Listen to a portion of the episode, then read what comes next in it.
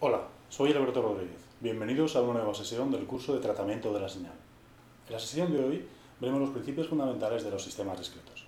Comenzaremos con una definición general de sistema para ver a continuación la diferencia entre sistemas continuos y sistemas discretos para terminar con las estrategias que podemos seguir para analizar los sistemas discretos. Bien, en la primera sesión ya hablamos sobre una definición de sistemas o de procesado de señal que dio el que fuera director eh, presidente de la, de, la, rama del IEQ de procesado de señal.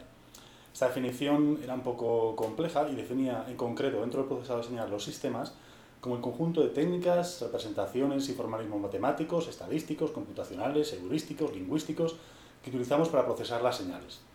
Ya lo dijimos en su momento, que es una definición muy completa, pero es un tanto compleja. Vamos a intentar resumirla un poquito para que sea más fácil de entender.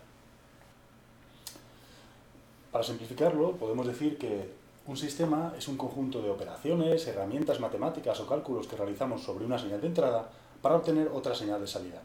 La idea, por supuesto, es que esa señal de salida tenga una información que sea relevante para nosotros, que nos permita tomar una decisión o que sea una información más útil que la que ya teníamos.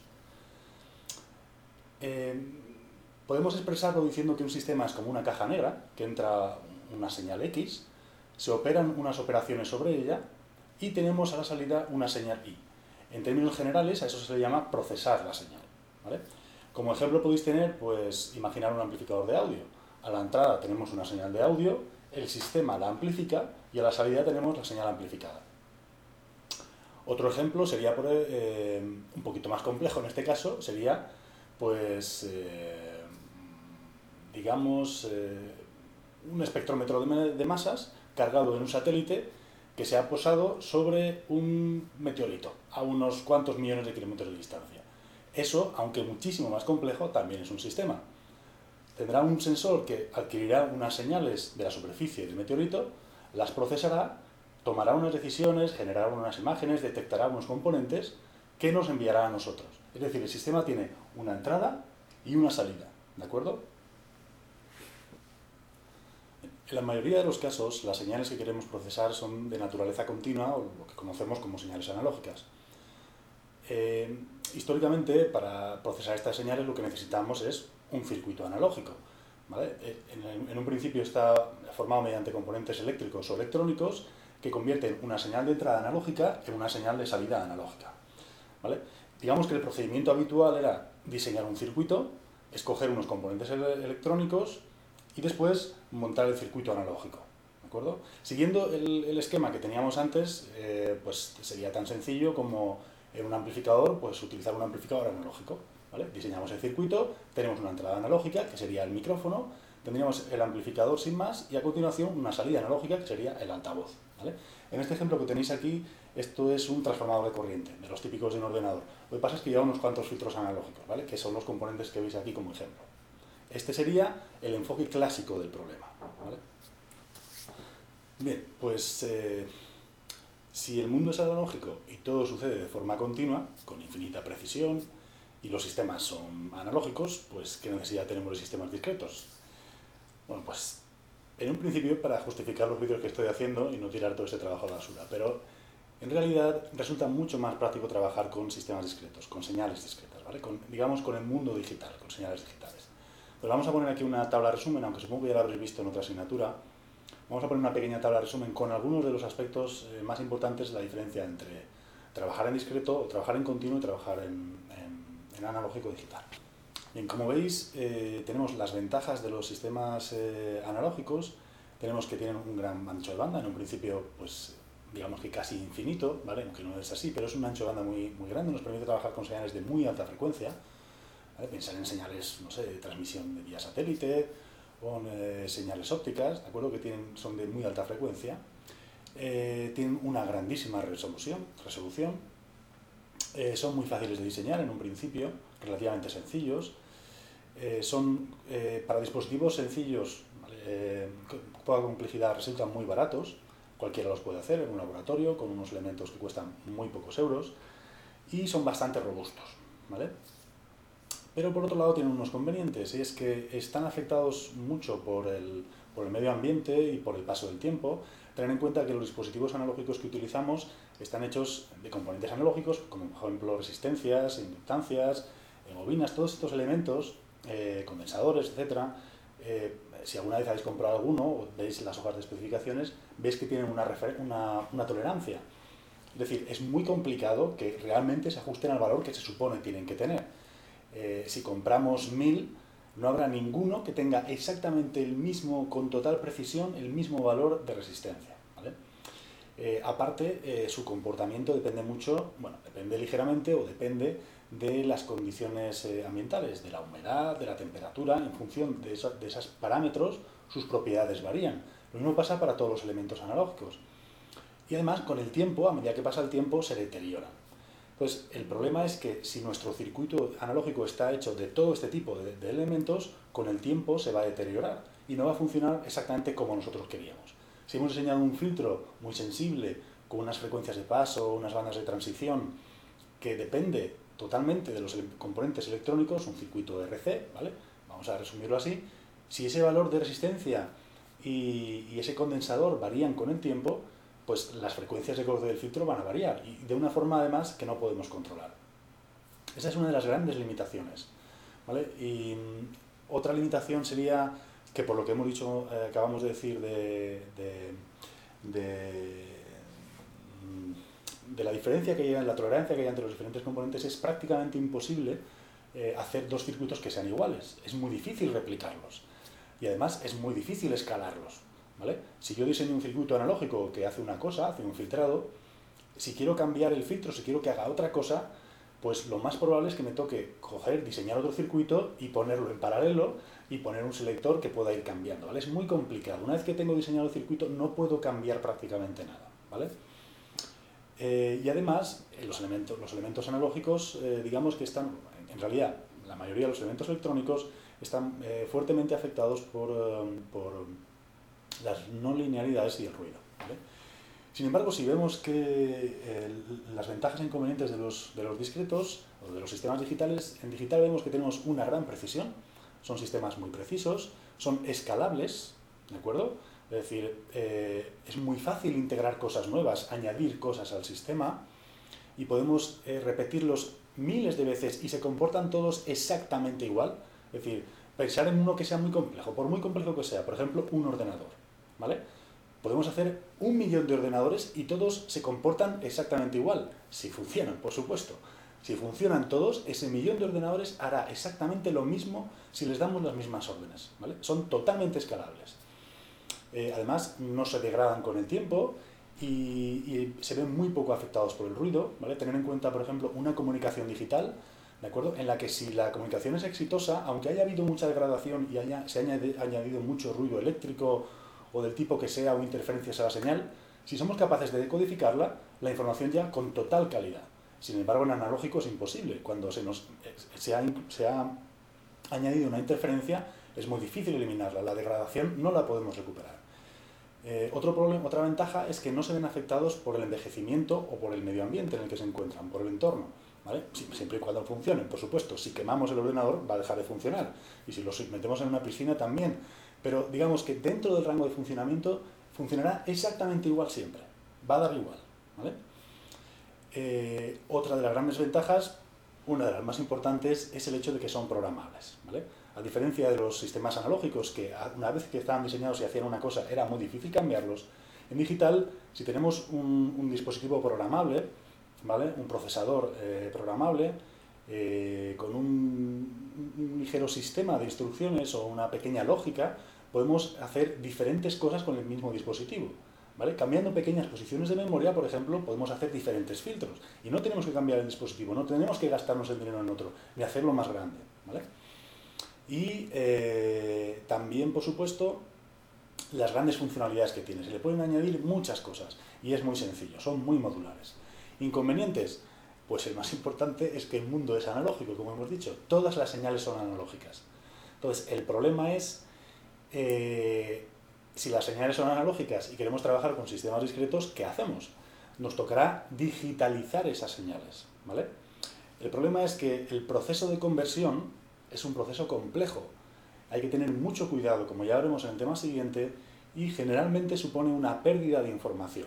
Si se hace bien puede no ser relevante, pero es muy importante. Es una de las partes fundamentales del proceso o del, digamos, del, del, tratamiento de sistemas discretos o de señales digitales. ¿vale? Eh, también hay un gran compromiso entre el ancho de banda y la resolución. Para empezar, no podemos trabajar con cualquier velocidad, hay una limitación eh, de los sistemas digitales que no es insuperable, la velocidad a la que pueden trabajar, por, digamos, por la gestión de la información, eh, por, em,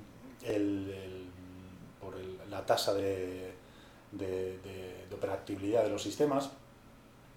Y aparte eso afecta también mucho a la resolución. Cuanto más frecuencia, cuanto mayor eh, frecuencia queremos trabajar, Em, las tasas de, conversión son más altas y eso necesariamente tenemos que trabajar con resoluciones más bajas. Eso ya lo veremos más adelante. Aparte, digamos que aunque sea un sistema muy sencillo, muy sencillito, el más sencillo que queráis, su diseño resulta relativamente caro. ¿vale? Eh, con respecto sobre todo a los sistemas analógicos, si queremos hacer un filtro digital es un poco complejo. ¿vale? Por muy sencillo que sea el filtro, ¿vale? Tenemos que tener un, sistema de gestión de memoria, tenemos que tener los buffers, tenemos que tener los multiplicadores, tenemos que tener eh, como un pequeño sistema operativo para crear instrucciones. Tenemos que, es un poquito complejo y eso lleva mucho tiempo de diseño del dispositivo, de diseño del software, etc. La ventaja es que una vez hecho uno, es muy sencillo eh, replicarlo hasta el infinito. Y como puede hacer tantas cosas, eh, resulta rentable, por supuesto. Y la última, bueno, el último inconveniente es que efectivamente resultan bastante complejos de diseñar. ¿vale? Entonces, digamos que que es una de las cosas por, la que se, encarecen tanto. ¿vale? Pero eh, como resumen, em, podemos decir que eh, a pesar de unas pequeñas limitaciones relativas a la frecuencia de trabajo, al ancho de banda con la que se pueda trabajar y el problema que hay en la conversión de continuo discreto y de discreto a continuo, o de analógico digital, digital analógico, resulta rentable trabajar con sistemas digitales. Se pueden hacer muchas cosas y a la larga es barato y consuma mucho menos energía. Por eso, trabajaremos con sistemas discretos. Esa es la razón por la cual yo estoy grabando estos vídeos y vosotros me estáis escuchando. Bien, entonces, como hemos dicho, partimos entonces de un mundo analógico, tenemos unas entradas analógicas y queremos unas salidas analógicas. Pues, por ejemplo, eh, imaginad que tenemos eh, ese medidor de ultrasonidos que está escaneando eh, un feto, ¿vale? lo está utilizando y entonces lo que está es generando una vibración mecánica, que es una señal analógica, la recibe y eso pasa al, digamos, al, procesador que tiene que generar la imagen en 3D. ¿vale? Y esa imagen pues, sale en una pantalla que también es analógica. ¿vale? Al final la luz es una señal analógica.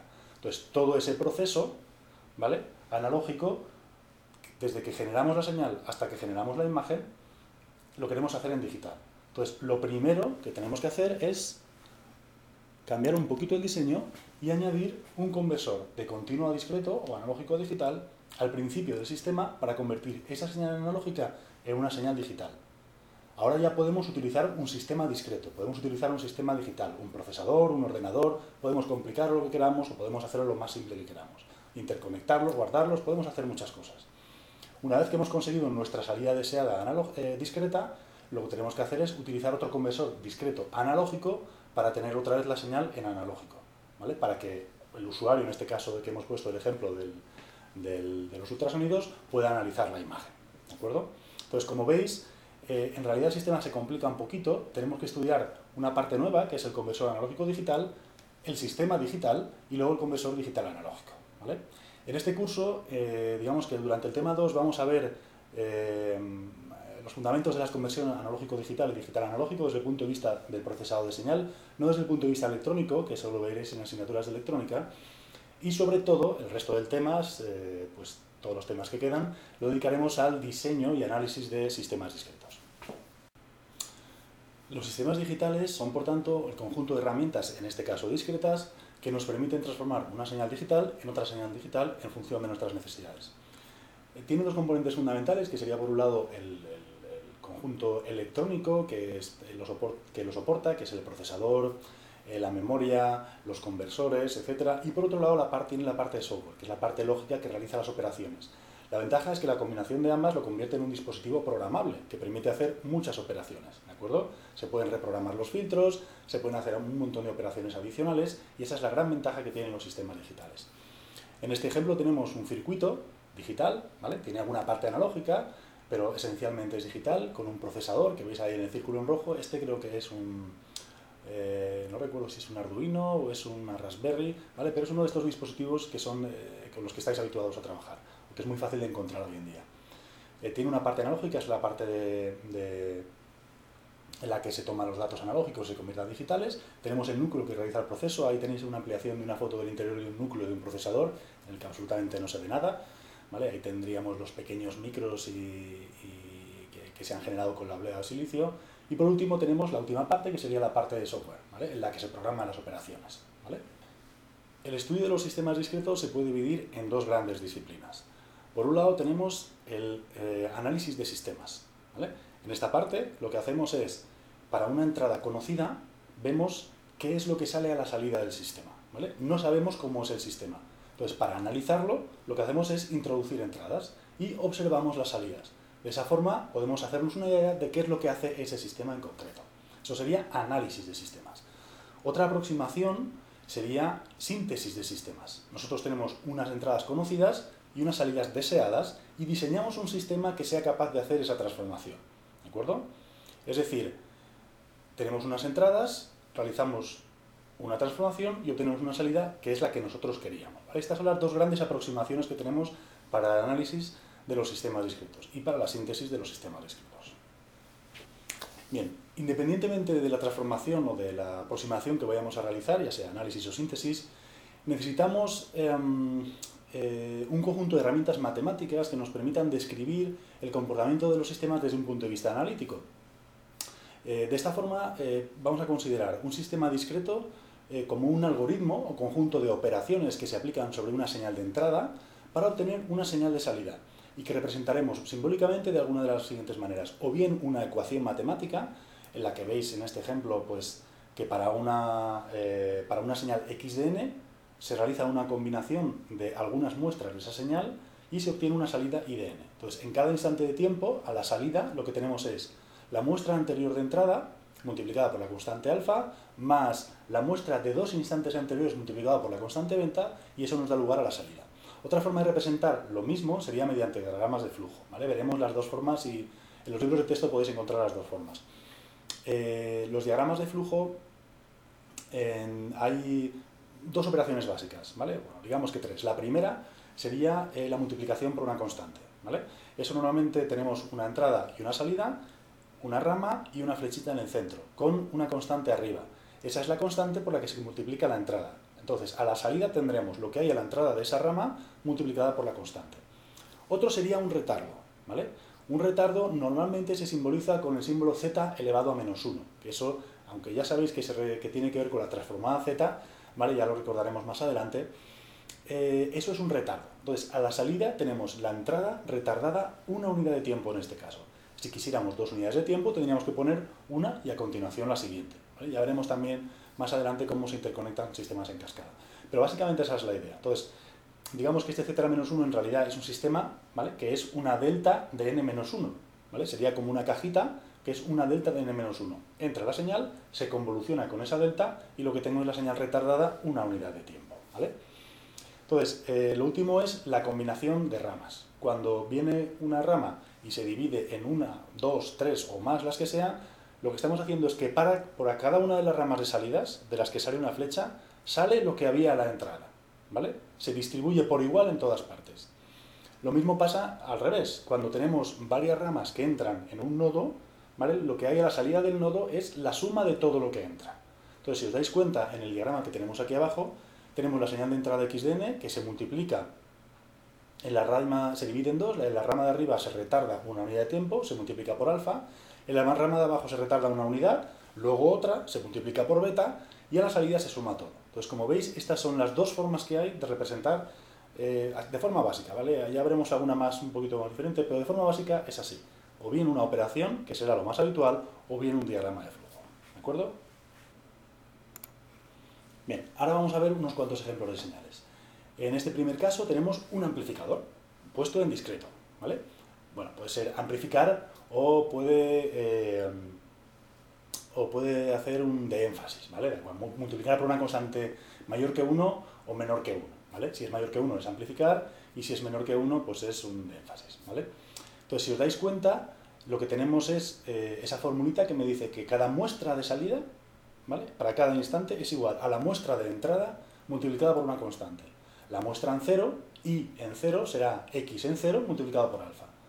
Y en 1 será x en 1 multiplicado por alfa. Y así sucesivamente. Ese es el sistema que tenemos aquí. Entrada x de n, salida y de n. Cada muestra se le hace la operación. Vamos a ver ahora un sistema un poquitín más complicado. Este sistema eh, hace un pequeño promediado. Si os dais cuenta, la salida en un instante determinado es la señal en ese mismo instante, la que entra, sumándole las dos anteriores y las dos posteriores y dividirlo entre 5. Es decir, sumamos 5 muestras y dividimos entre 5. Eso es un promedio. ¿vale? Es un promedio de, entre la muestra actual y las adyacentes. Y eso es lo que entregamos a la salida. Esto en particular se llama promedio deslizante, ¿vale? O moving average en inglés. ¿De acuerdo? A medida que vamos calculando la salida, lo que estamos haciendo es calcular un promedio deslizante de lo que hay a la entrada. ¿vale? Esto se puede considerar como un filtro paso bajo, y ahí tenéis un claro ejemplo tenemos una señal que tiene una componente de alta frecuencia, que son esas pequeñas oscilaciones, y a la salida las hemos eliminado. ¿vale? Eso es un filtro paso bajo. Otro tipo de señal, en este caso, es una operación, eh, digamos, eh, no tan evidente. ¿vale? Es una operación eh, lógica. Lo que tenemos a la salida es el máximo de las últimas n muestras. ¿vale? Es decir, en el instante 10, si n mayúscula fuera 10, por ejemplo, pues tendríamos el máximo de las muestras desde la 0 hasta la 10. ¿vale? En el instante 15, pues desde la 5 hasta la 15, y así sucesivamente. Lo que nos proporciona es una salida lógica, pero esto también es un sistema. ¿Vale? Esto también es algo que a lo, mejor, a lo mejor nosotros nos interesa por alguna aplicación y es un sistema discreto que tenemos que ver cómo implementar. Aquí tenemos otro ejemplo. En este ejemplo también es una operación lógica. ¿vale? Lo que tenemos es que a la salida solo tenemos lo que había a la entrada, pero solo si lo que hay a la entrada es mayor que cero. Si no, tenemos cero. Digamos que es un rectificador, por ejemplo, ¿vale? Es decir, solo deja pasar voltajes positivos y los negativos no los deja pasar, ¿vale? Recordar que el valor de cada muestra de entrada en realidad es una versión discreta, es una muestreada de lo que hay eh, de la señal analógica, ¿vale? Si son voltios, amperios, lo que estemos registrando, da igual, temperaturas, en el fondo lo que hacemos es, a la salida del sistema discreto vamos a tener lo mismo, van a ser las mismas unidades, ¿vale? El siguiente, lo que tenemos es muy parecido también. A la salida, es una operación lógica, tenemos el signo de la entrada. ¿vale? Si, si, lo que hay, lo que entra es mayor que 1, tenemos un 1. Si lo que entra es mm, eh, perdón, mayor que 0, a la salida tenemos 1, indicando que es signo positivo. Si lo que hay es menor que 0, a la salida tenemos menos 1, indicando que es signo negativo. En nuestro sistema a lo mejor nos interesa saber cuándo la señal de entrada es positiva y cuándo es negativa. Pues este sistema lo haría. Y con esto vamos a terminar con el tema. Vamos a resumir en unos cuantos puntos. Hemos dicho que un sistema transforma una señal en otra señal de acuerdo a nuestros propósitos, que nos proporciona información útil. Eh, para el análisis y síntesis de sistemas necesitamos una serie de herramientas matemáticas que nos permitan describir el comportamiento de los sistemas desde el punto de vista analítico. Eh, también es importante tener en cuenta que esa descripción que se hace eh, tiene que ser total y debe ser sin ambigüedad, ¿vale? Los sistemas deben estar totalmente descritos y sin ambigüedad por esa ecuación, ¿vale? No puede ser que el sistema solo describa lo que pasa en un intervalo de tiempo, ¿vale? Tiene que ser para todos los posibles valores de la señal de entrada, ¿de acuerdo? Si no, sería difícil diseñar el sistema discreto, ¿vale? Luego, por último, una vez que los sistemas ya están diseñados, lo único que quedaría sería implementarlos en un dispositivo discreto, bien de forma cableada, como por ejemplo una FPGA, o bien programándolo en un, en un dispositivo pues, con un sistema operativo, con el software que sea. Puede ser un DSP, eh, un micro, o eh, imaginar pues una, una Raspberry Pi, o puede ser un ordenador muy complejo que está eh, a bordo de un satélite. Da exactamente igual. ¿vale? Bien, pues con esto terminamos el tema de hoy. tenéis aquí a continuación el, el resumen de la bibliografía, como siempre, donde podéis consultar los temas que hemos estado viendo